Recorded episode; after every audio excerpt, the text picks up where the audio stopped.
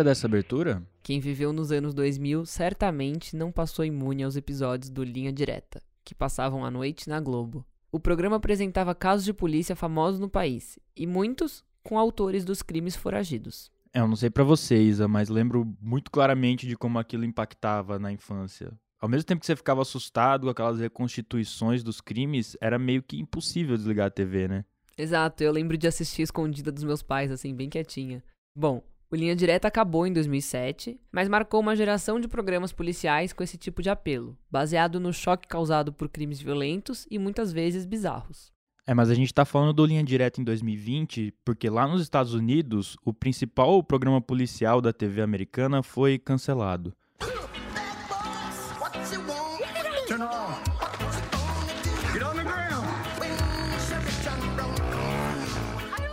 Era Cops, uma série que estava há 31 anos no ar e que também acompanhava operações policiais. É, o programa foi alvo da onda dos protestos do movimento Vidas Negras Importam, em meio às denúncias de violência policial. Cops is filmed on location with the men and women of law enforcement. All suspects are innocent until proven guilty in a court of law. Entre as queixas estão as de que o programa traz uma visão propagandista e enviesada das forças policiais do país. Conforme esse debate ganhava novos contornos nos Estados Unidos, por aqui a Band estreou um novo programa policial. Olhar bravo. Porque Olhar a partir bravo. de hoje eu convido você, Paula Valdez, ao quê?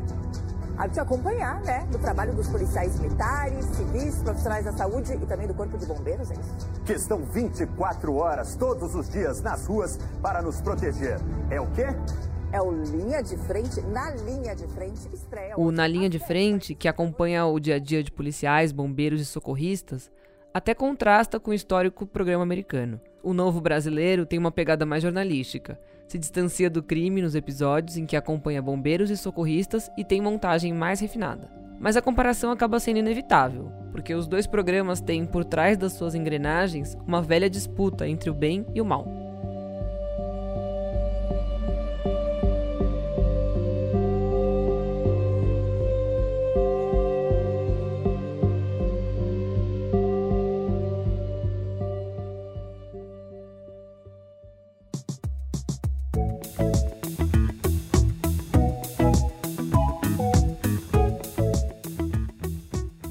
Esse é o Expresso Ilustrada, o podcast de cultura da Folha, com episódio novo todas as quintas, às quatro da tarde, em todas as plataformas. Eu sou o Lucas Breda.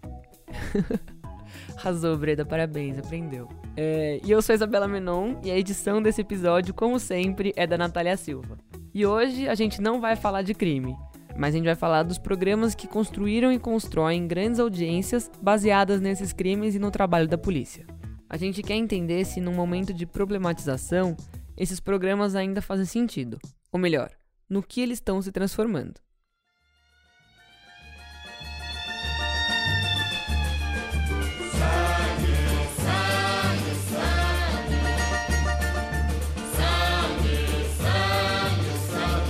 Vejam só este jornal, é o maior hospital, porta-voz do Bang Bang da Polícia Central, deslocada seminua, jogou-se do oitavo andar, porque o noivo não comprava maconha pra ela fumar. Um escândalo amoroso, com os retratos do casal, o bicheiro assassinado em decúbito dorsal. Cada página é um grito, um homem caiu no mangue Falta alguém espremer o jornal pra sair sangue, sangue, sangue. A gente conversou com Leonardo Sanches, que é repórter da Ilustrada, e escreveu sobre o assunto no caderno da Folha. Para entender o fenômeno de COPS e o porquê dele ter sido cancelado agora, a gente precisa entender o contexto no qual ele surgiu.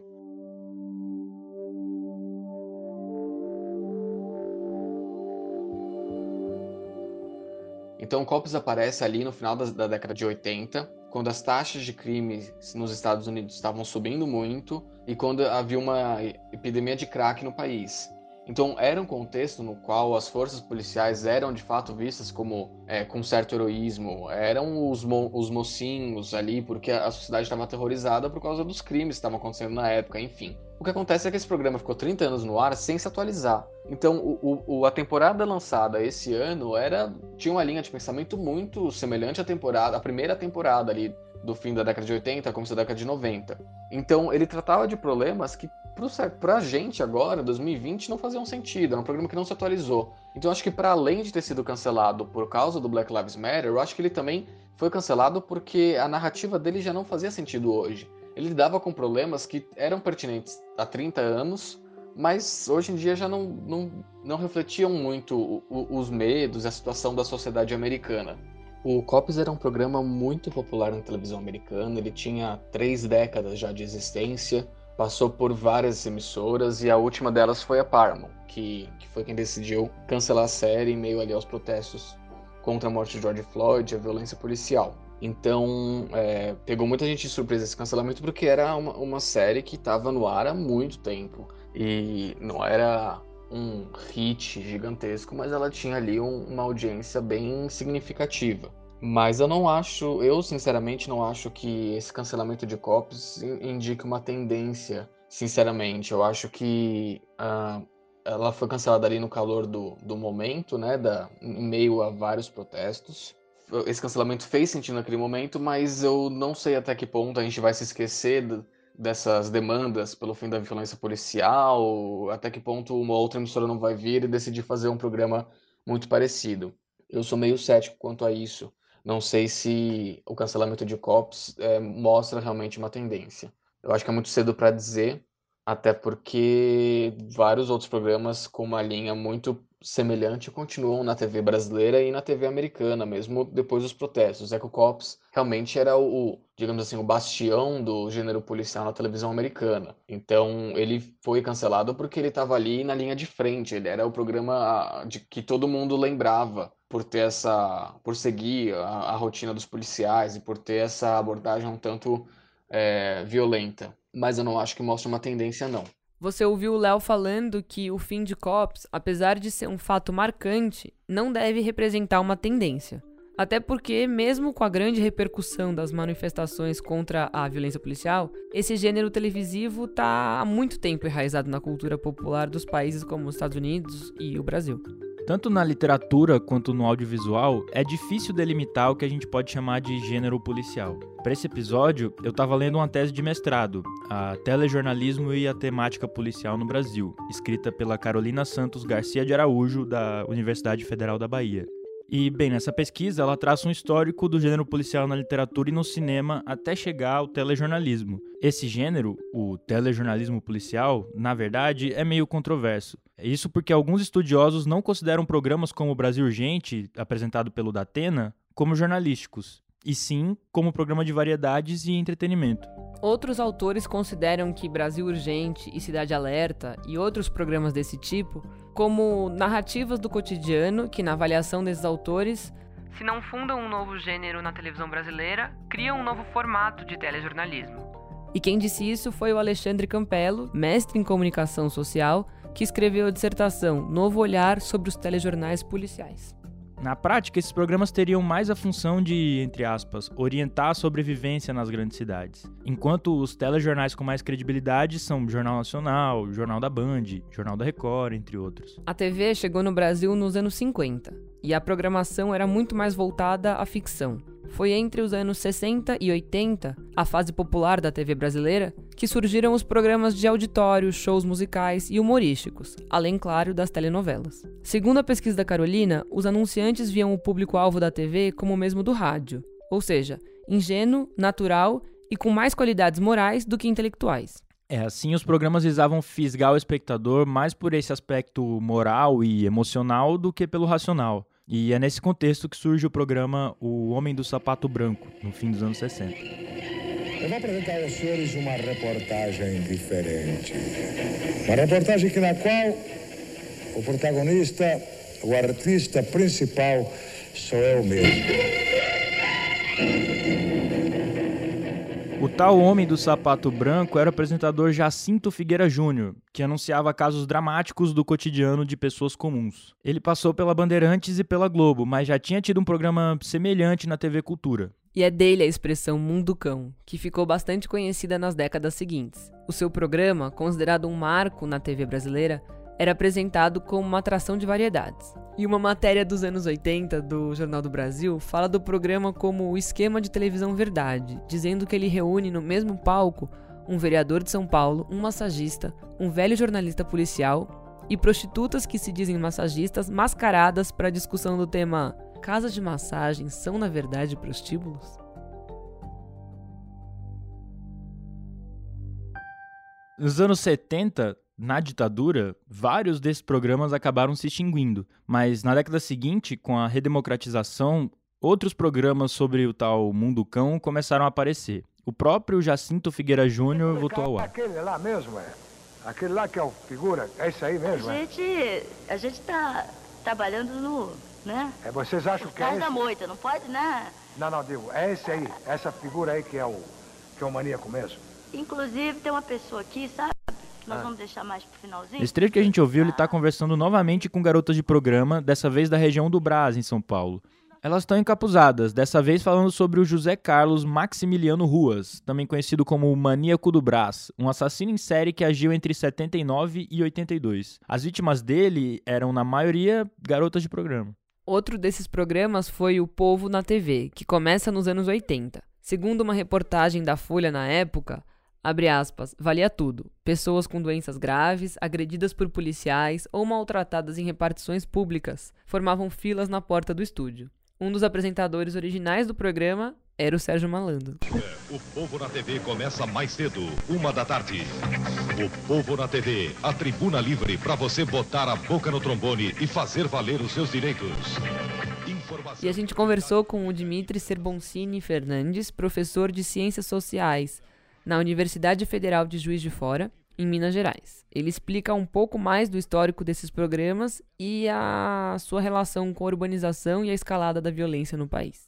Olha, os programas televisivos com, com esses temas, né, assim, de violência, do, do, mundo cão, eles passaram a, ser, a ter certo sucesso a partir da década de 60, né? Um dos grandes é, personagens, né, que começaram a trazer temas, começou a trazer temas próximos a isso, foi, é o Jacinto Figueira Júnior, tal do Homem do Sapato Branco, né? Isso na década de 60. Lembrando que a televisão no Brasil é da década de 50. Mas existe uma tradição muito grande, né, dessa, dessa estética desse tipo de programa que até antecede a, a, a televisão. É, a gente vê no rádio, por exemplo, né, o, o Gil Gomes é, era uma figura que fez uso né, desse tipo de programa durante muitos anos. É, o próprio jornal Notícias Populares, que também data né, de, da década de 60. É, a gente vê também outras figuras da década de 70 e 80, como Afanásio Jazade. Quer dizer, tem uma, é, é, é algo muito chamativo para o rádio, para a televisão, mesmo antes para jornais, né, que, que diz respeito à nossa própria história, à nossa constituição social, né, como eu já falei é, antes. E que diz respeito a essa questão de nós sermos né, um país extremamente desigual e violento. Mas é interessante que isso se, vincula, se vincula com uma urbanização extremamente malograda, né, a partir da década de 50 e 60, é, que decorreu em inúmeras favelas, né, em uma desigualdade muito grande dentro das cidades, principalmente das grandes cidades, né, o que eu acho que se relaciona de uma maneira ou de outra com essa explosão da violência urbana. O Brasil é um país que nunca ele conquistou uma pacificação interna, né, diríamos assim, ao molde de outros países, né, que mesmo pobres eles têm uma certa pacificação. Isso são temas, né, de de, de, teses e vários livros clássicos até, né? Então acho que a gente tem que levar em consideração nessa né, essa questão central, que é uma questão de uma má formação nova e que aí a gente pode remontar talvez até o século XIX, onde já existiam questões, né? E, assim, e temas próximos a isso tratados nos jornais da época, né? Da violência, quer dizer, de uma demonização, né? Sobretudo naquela, naquela época do homem negro que estava sendo liberto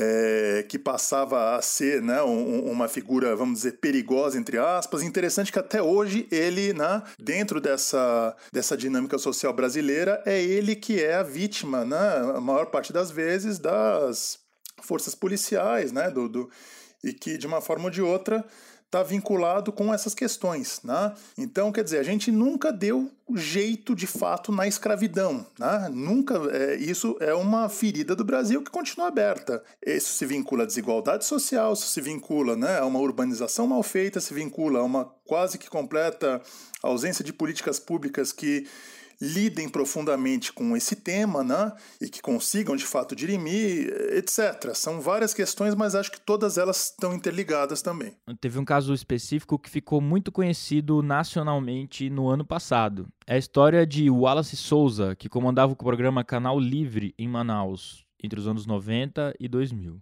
Quando estiver pronto. Tá pronto aqui. 3, 2, 1 campeão Wallace Souza. A trajetória dele foi reconstruída na série documental Bandidos na TV, que é uma produção britânica, mas saiu na Netflix. Wallace liderava a audiência local, misturando assistencialismo e uma crua cobertura policial. É, por exemplo, ele poderia mostrar sem pudor cenas como corpos chamuscando no horário do almoço. E além de três mandatos como deputado e uma popularidade imensa em Manaus, ele caiu em desgraça quando uma investigação policial acusou ele de encomendar assassinatos para que sua equipe de TV chegasse antes da concorrência no local do crime. Ele também foi acusado de associação para o tráfico de drogas, entre outros delitos.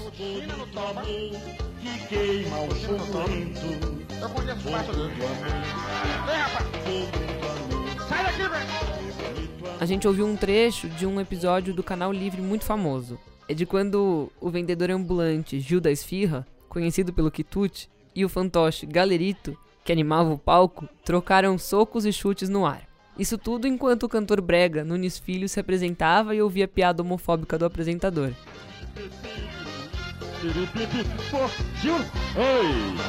Olha seu novo CD do Filho, que já está vendo na bemol, na Essa cena caótica rodou a internet, assim como a própria série da Netflix, que fez bastante sucesso no ano passado. Mas era na espetacularização do crime que o programa, na verdade, se baseava. Mas, gente, na abertura do programa, infelizmente numa segunda-feira, notícia triste, até com horror. Mas o nosso repórter, Nonato Silva, que estava nas ruas desde cedo, recebeu uma ligação da delegacia de homicídios nesse exato momento que foram encontrados dois corpos dentro de duas malas. Pelo dentro de uma mala, mas esses corpos daqui, as imagens eu pedi até para que não deixasse Meu ser Deus. bastante nítidas as imagens pela coisa horrenda que aconteceu. O Fabiano Maisonave, repórter da Folha baseado em Manaus, escreveu no ano passado sobre a recepção de bandidos na TV lá em Manaus. Vamos ouvir o que ele disse. O impacto da série foi muito grande na cidade, causou uma comoção. As pessoas assistiram é, assim, nos, nos, primeiros dias, né?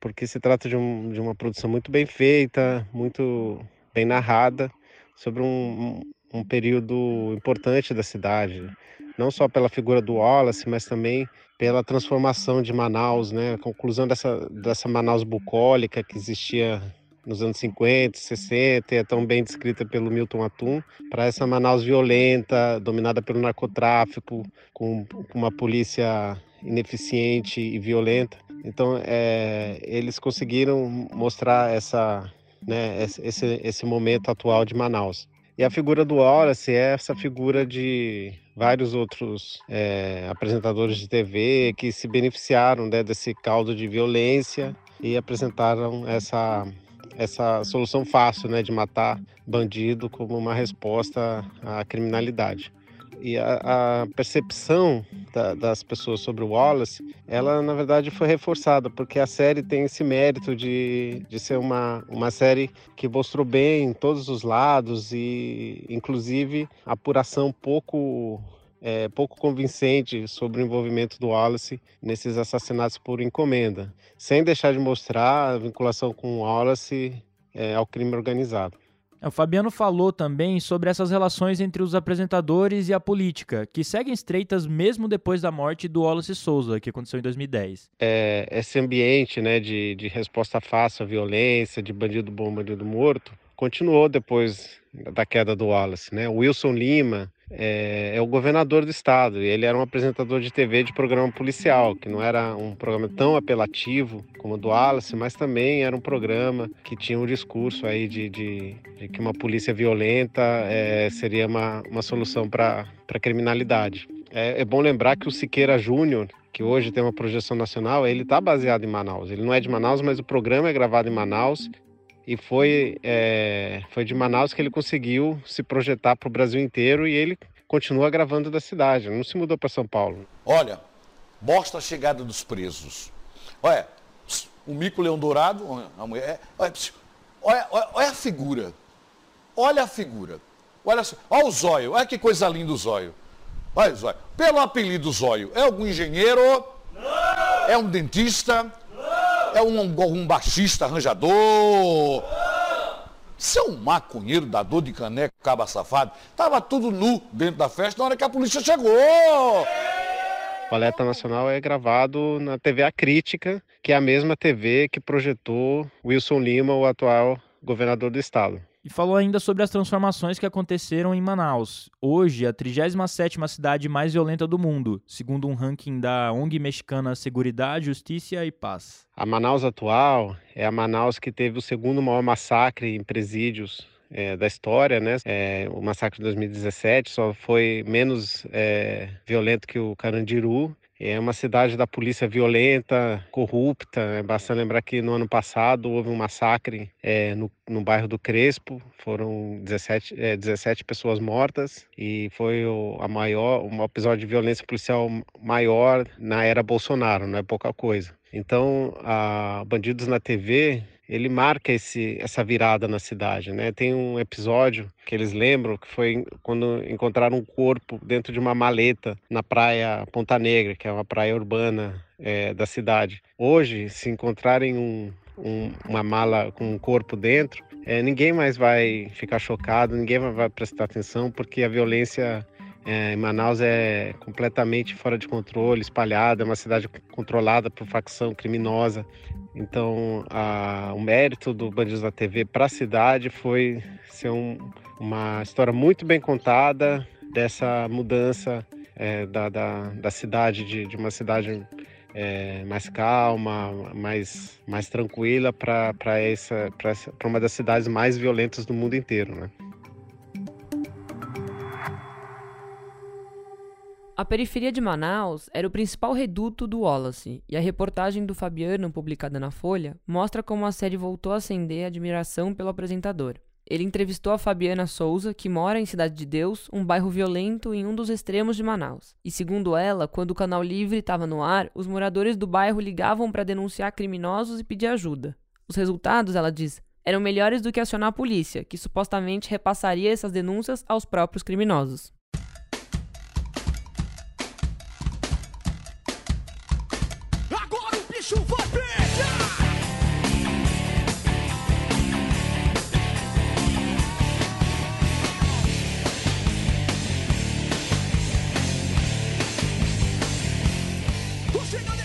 Você viveu linha direta, certamente sabe por que, que a gente tá tocando essa música. Ela é a faixa tema de Tropa de Elite, um dos filmes mais bem sucedidos do Brasil. O protagonista era o Capitão Nascimento, um problemático comandante do BOP vivido pelo Wagner Moura. Mas, para além daquela trama bem conhecida, o filme gerou um debate que se estende até hoje. Para umas pessoas, o longa-metragem do Zé Padilha fazia apologia à violência policial. Outros consideram como uma crítica.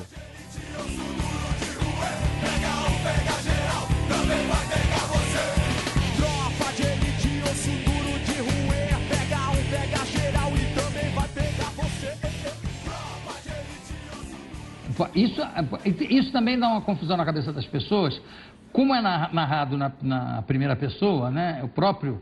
Pelo, pelo, pelo, pelo Nascimento, Nascimento, que é o Wagner. Capitão Nascimento, que é o Wagner. Dá uma confusão nas pessoas que pensam de repente, mas então é, é, é real? Existe a, a, personagem? Quer dizer, devem existir várias personagens. É, o que, que a gente fez? Eu, eu, fiz uma pesquisa com 20 policiais, entrevistei 20 policiais para tentar entender qual é o ponto de vista daquelas pessoas. Né? Qual é a ideia do filme? É tentar, é tentar passar para o público como é que se forma um policial violento e como é que ele justifica para ele mesmo a sua, a sua violência. Né? É, não é gratuito. É exatamente a mesma coisa que eu fiz com o ônibus 174. O ônibus 174 é a tentativa de explicar para as pessoas, para o público, como é que se formou aquele menino de rua e como é que ele ficou tão violento dentro daquele ônibus. Para mim, os dois, Capitão Nascimento e, e, Sandro, são personagens do mesmo drama. E por isso eu dei para eles o mesmo nome. As pessoas não perceberam isso. É. Um chama Sandro Rosa do Nascimento, o outro chama Capitão Roberto Nascimento. É, Nascimento é, é, é, a mesma coisa, são os dois lados da mesma moeda. Né? Sei lá, o fascismo e o comunismo, como seja, a crítica está dizendo. Nessa entrevista de 2007, no programa do Jô, o Padilha fala brevemente sobre as intenções dele. Mas na prática, o personagem é encarado como herói por muita gente. Ainda assim, diferente dos programas policialescos que habitam a TV aberta, os filmes que tratam o tema costumam atingir outro tipo de público, geralmente mais receptivo a questões ligadas aos direitos humanos. O sociólogo Dimitri Fernandes ajuda a explicar isso.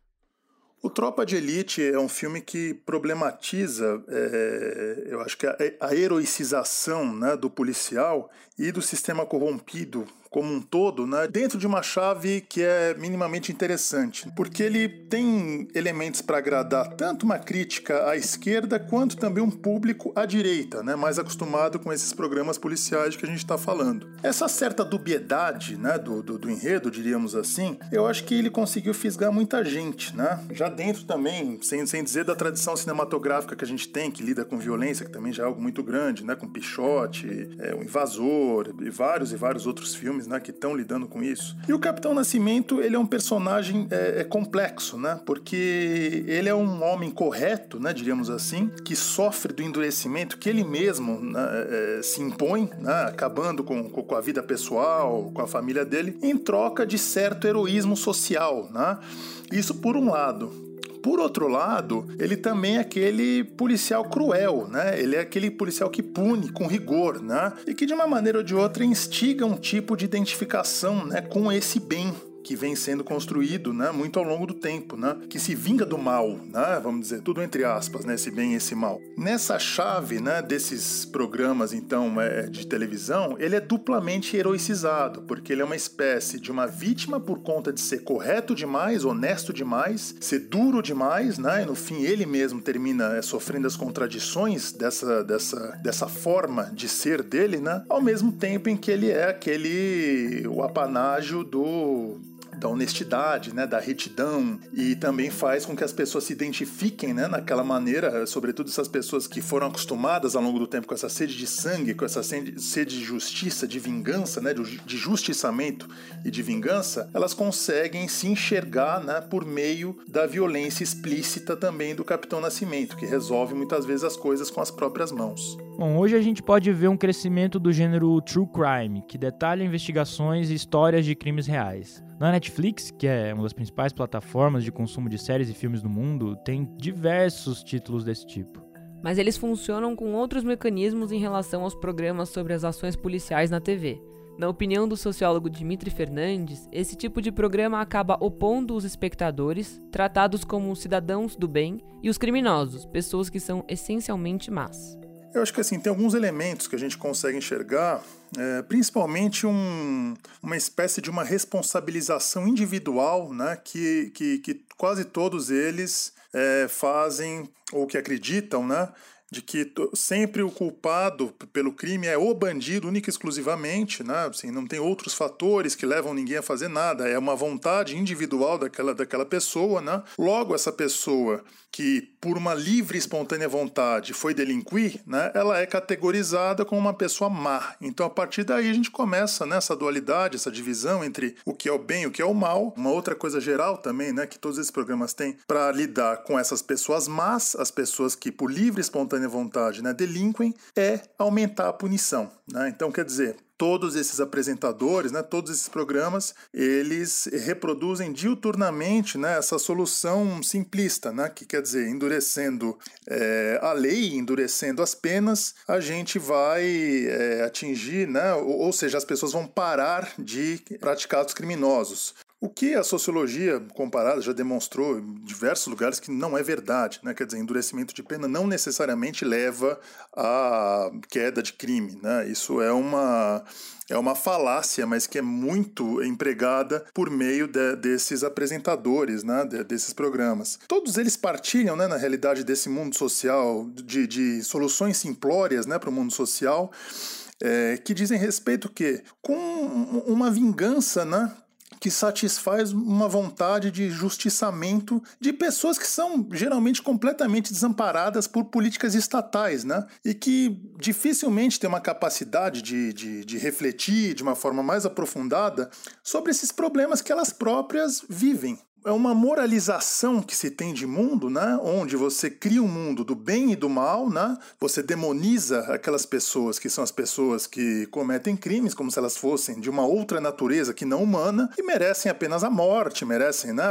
As punições diversas, né? Se não a morte, mas outras punições. E ao mesmo tempo a gente se reconforta, né? Quer dizer, aquelas pessoas que assistem se reconfortam por elas serem, se identificarem como do bem, em contraposição às do mal, né? São acho que elementos assim que tem em comum, acho, nesses programas e essa forma de criar essa, esse tipo de dualidade de bem contra o mal, que é um efeito né, que, que, que todos eles, de uma maneira ou de outra, é, reproduzem. E ele também opinou se cancelar esses programas, como aconteceu com Cops, que a gente viu lá no começo do episódio, teria algum efeito na sociedade. Olha, eu acho que tanto esse programa do, do COPS quanto esses outros programas de, de televisão, né, de, que, que lidam com, com, questões policiais né, no Brasil, eles expressam simbolicamente os problemas das suas respectivas sociedades. Né? É, como a sociedade brasileira e a norte-americana, elas nunca conseguiram né, se pacificar internamente, assim como, por exemplo, a, a maior parte das sociedades europeias, né, da Europa Ocidental, sobretudo,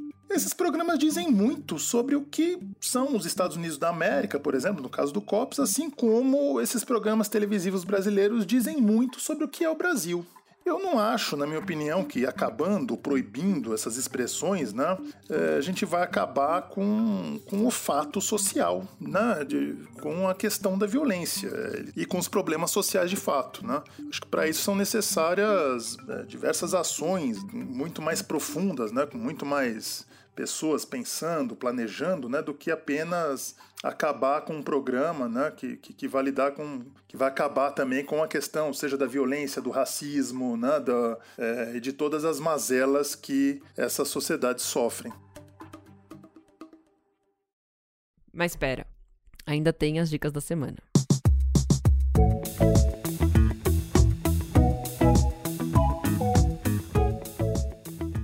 Breda, que eu vou indicar hoje são os programas do Globo Repórter na época que o Eduardo Coutinho, o cineasta, é, que já morreu, ele fazia parte do, do programa, da equipe do programa. Especialmente os episódios sobre crime. Tem vários no YouTube e vários são muito interessantes. É uma. É, uma, é, é, é muito legal ver o jeito que ele, que ele retratou tudo aquilo. É, especialmente por ser, por ser um programa de TV, né? Ele, a gente conhece os filmes dele muito, mas ali ele estava trabalhando para TV e já tem uma linguagem que, que acaba em muitos dos filmes dele, como O Cabra Macado para Morrer, que é o meu filme favorito do Coutinho. Bom, é isso. A minha, a minha dica é um pouco mais simples e mais fácil de achar, eu acho. é uma série da Netflix chamada Condenados pela Mídia. Eu tô assistindo, são seis episódios, mas os episódios são longos, tem uma hora de duração cada um. É uma minissérie documental sobre casos judiciais famosos que se acredita terem seus resultados afetados por conta da cobertura da mídia, que, enfim, foi extensa na época. Eu acho que é bacana e casa muito com o que a gente falou hoje. Esse é o quê? Esse é o Expresso Ilustrado. Vamos fazer um jogral? Esse é o quê? Esse é o Expresso Ilustrado. Disponível quando? Tá disponível todas as quintas às quatro da tarde. Aonde? Em todas as plataformas. E a edição? Da Natália Silva. E você? Eu sou Isabela Menon. Eu sou o Lucas Breda. Acabou, né? Acabou. Feijoada. Feijoada. Então tá bom. Um beijo, gente. Tchau, tchau. Tchau.